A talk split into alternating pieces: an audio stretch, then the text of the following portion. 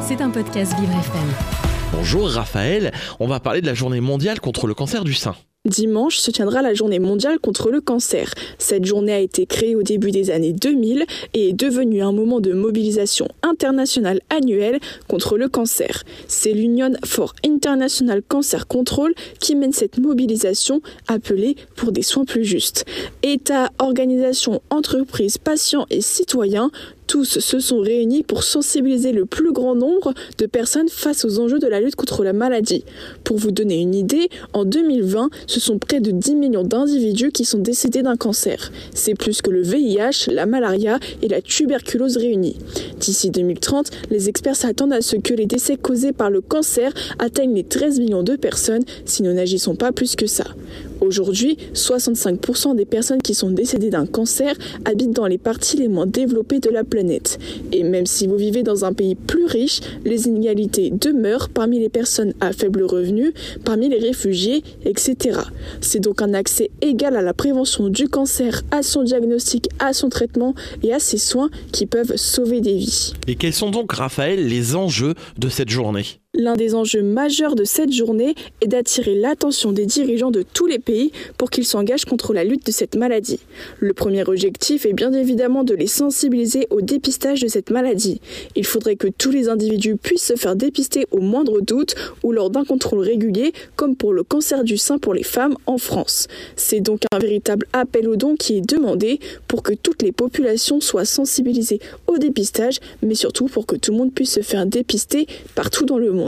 Le deuxième objectif est bien évidemment de faire débloquer des fonds pour l'accès aux soins de tous, même dans les pays les plus démunis. Entre traitement, intervention chirurgicale, soins, les fonds nécessaires à tout cela sont considérables. C'est donc pour toutes ces raisons que l'Union for International Cancer Control lance un appel d'action et encourage chaque personne à remplir ce formulaire. Celui-ci sert à promouvoir l'équité en matière de santé, améliorer l'accès aux services de soins de santé, réduire la mortalité liées au cancer, etc.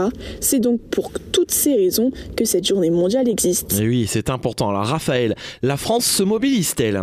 Pour ce qui est de la France, la fondation ARC renouvelle son émission Tête chercheuse à l'occasion de cette journée mondiale. Une émission de 45 minutes animée par la journaliste Julia Molcou sera diffusée à partir de 10h sur YouTube. Lors de cette intervention, beaucoup de points seront abordés comme les risques de cancer liés à l'environnement, les enjeux de la médecine personnalisée, la place de la recherche lyonnaise dans le contexte international et les parcours exceptionnels des chercheurs engagés à l'origine des découverte majeure pour les patients.